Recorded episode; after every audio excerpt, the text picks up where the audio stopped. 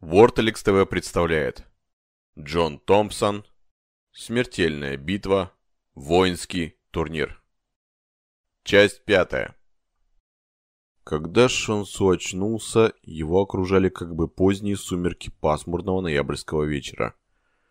Мрачная, холодная, непрозрачная серая мгла, в которой предметы хоть и были в целом различимы, но недостаточно ясно и только вблизи.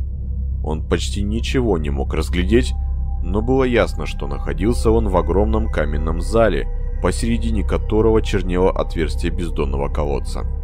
Над головой, где, как казалось, Шансу должен находиться потолок, плыли тяжелые серые тучи, в просветах которых иногда проглядывало абсолютно черное небо со слабо светящимися звездами.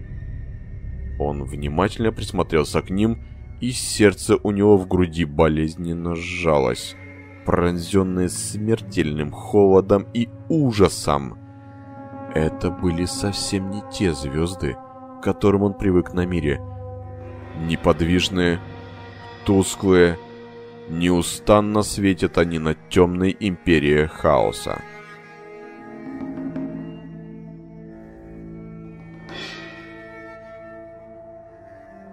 Чувство страха прошло, и на сердце стало пугающе спокойно. Шансу вспомнил, как он здесь оказался, но это понимание не вызвало никаких эмоций, кроме самодовольной гордости, что в противоборстве с зеркалом победителем вышел все-таки он. То, что зеркало перевернулось наизнанку и стало отражать лишь хаос, его уже нисколько не волновало. Шансу попытался вспомнить что-то важное — но на не утраченное им, но не смог сосредоточиться и лишь совершенно безучастно наблюдал, как все ярче и ярче начинает светиться круглая пасть колодца. Свечение достигло яркости, и перед Шонсу в одном из многочисленных обличий предстал император хаоса. Он возник из бездонных глубин колодца во всей своей пугающей красоте, кружась и пульсируя, свивая и развивая щупальца и спирали. Он разглядывал стоящего перед ним человека. Шансу с трудом рассмотрел лицо императора, скрытое сверкающей вуалью энергетических завихрений. Лицо казалось одновременно и женским, и мужским, подобно некоему двуполому идолу, найденному в развалинах древнего храма. Его нельзя было назвать просветленным или злобным, ласковым или безжалостным.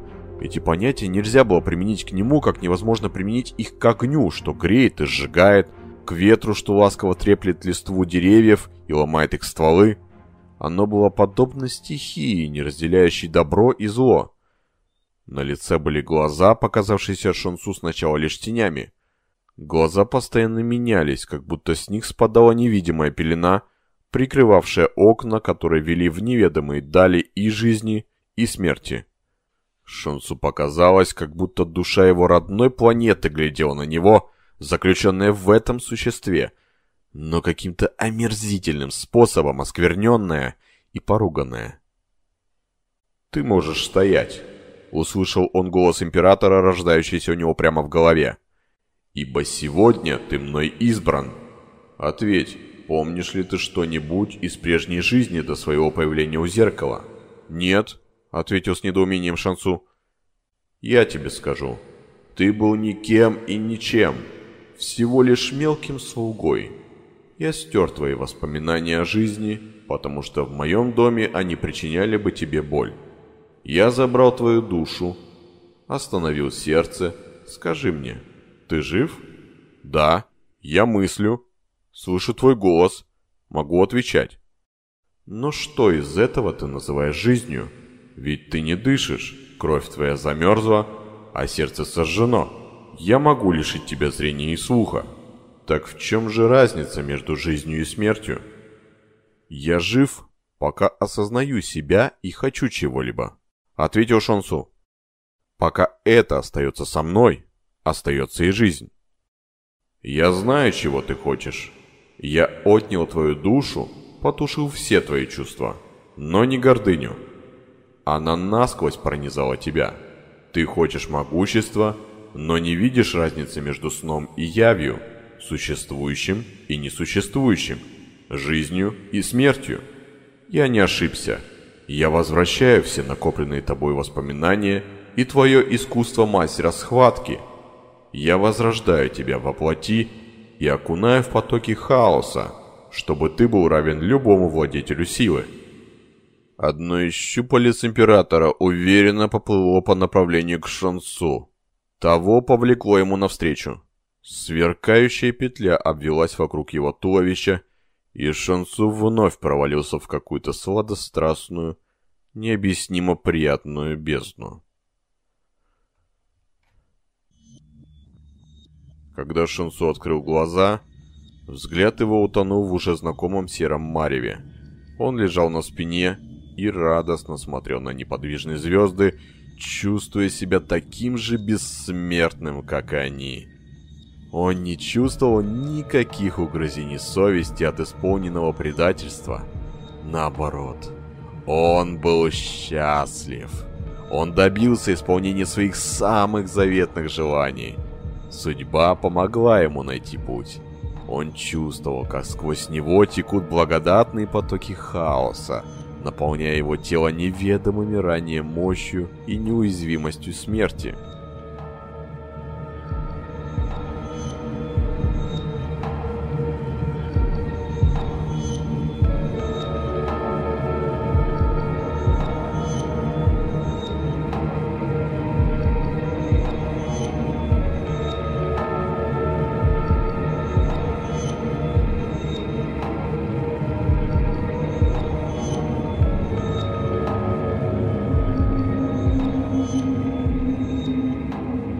«Отныне ты мой слуга», — услышал он внутри себя голос своего императора.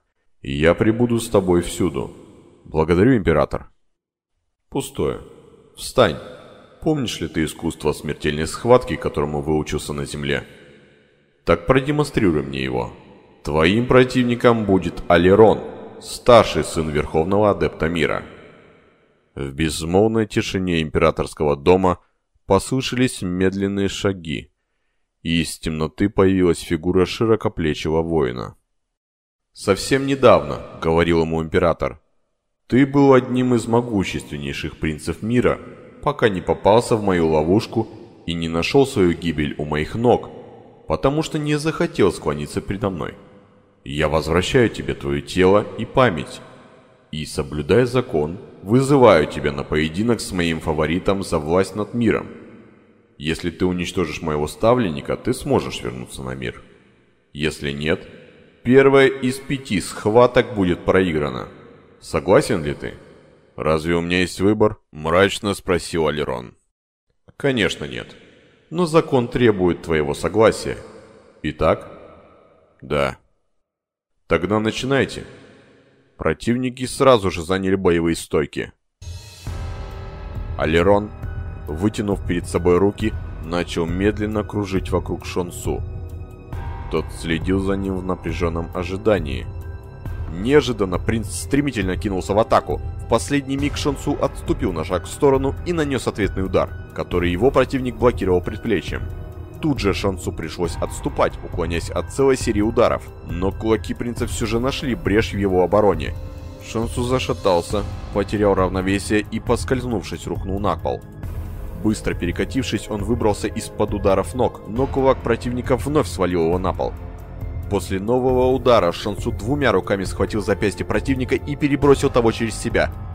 Оба моментально вскочили, но Шансу успел достать левой рукой висок противника. Голова принца откинулась от удара. Шансу нанес еще удар, но тут же отлетел кувырком назад.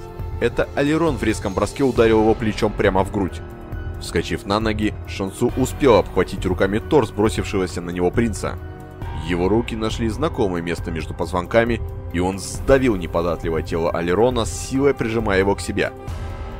И так, замерев, стояли они одно бесконечное мгновение, и отцветы от сияния Императора Хаоса сражались с тенью на их телах.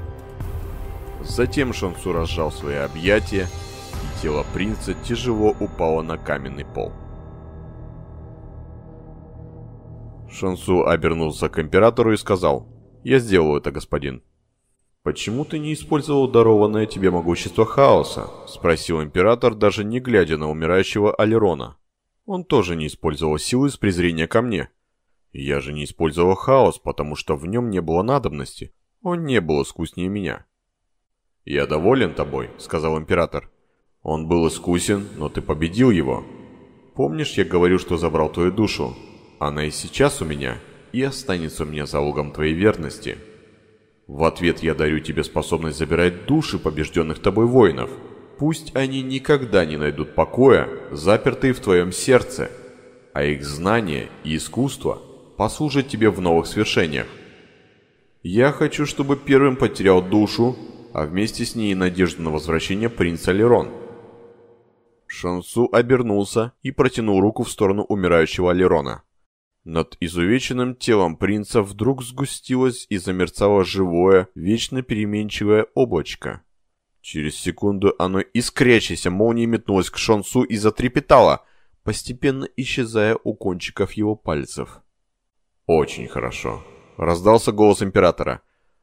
Отныне, Шунсу, ты мой человек, подчиняешься моим приказам, служишь моей воле. Да, господин. Ты мой посланник на мир, а позже и за его пределы. Ты должен завоевать для меня трон власти, одержав победу в пяти, нет, уже в четырех дуэлях. Перед началом смертельных схваток бросишь вызов Верховному Адепту Мира, ибо таков закон. Ступай, ты вернешься на мир в ту же самую минуту, когда и покинул его. И помни, хаос полон невидимых нитей. Я запомню это, господин. А все нити я держу в своей руке. Ступай.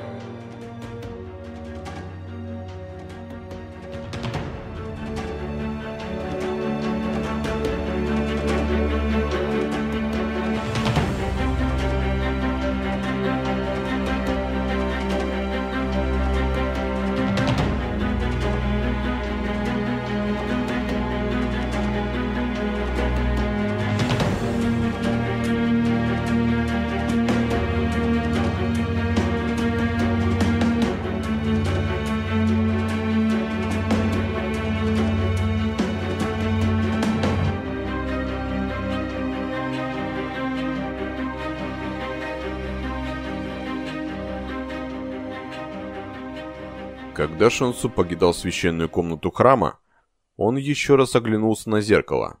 Оно уже не сияло тем волшебным золотистым светом силы, что так восхитило его вначале. Поверхность зеркала помутнела и приобрела унылый, мертвенный блеск идеально отполированного камня. Оно было сейчас всего лишь камнем, огромным круглым булыжником. Шансу вышел из комнаты, тщательно прикрыв за собой тяжелую резную дверь. Возле деревянной перегородки стоял уже знакомый ему служитель и напряженно, с некоторым недоумением всматривался в Шансу. Мастер схватки понял, что служитель почувствовал прекращение постоянно изливавшихся из зеркала лучей силы, и через минуту, заподозрив Шансу светотаться, он поднимет тревогу. Времени на размышления не было. Распрямленной ладонью, как мечом, Шонсу пробил грудную клетку служителя и одним резким движением вырвал у него сердце. Он поднес этот окровавленный, все еще пульсирующий комок плоти к самым глазам служителя, а потом вложил в его судорожно замерзшую руку. Старец рухнул на пол. Шансу быстро, но не суетясь, заволок бездыханное тело в маленькое подсобное помещение – вытер испачканную кровью руку о сутану служителя и прикрыл мертвенные глаза старца, выражавшие бесконечное удивление. Затем он запер комнатенку и, не торопясь, покинул храм коснувшейся силы. Он знал, что когда тело обнаружат, он будет уже достаточно далеко. Открытым оставался еще вопрос о Дорке, который все это время дожидался Шансу. Однако убить его на глазах многочисленных паломников было бы слишком опрометчиво. Владетель хаоса задумчиво посмотрел на Дорки, а затем вдруг широко ему улыбнулся. В его грандиозных замыслах нашлось прекрасное место и для слуги. Ах, до чего же мучительная смерть ждет этого простолюдина. Улыбка Шинсу стала еще шире.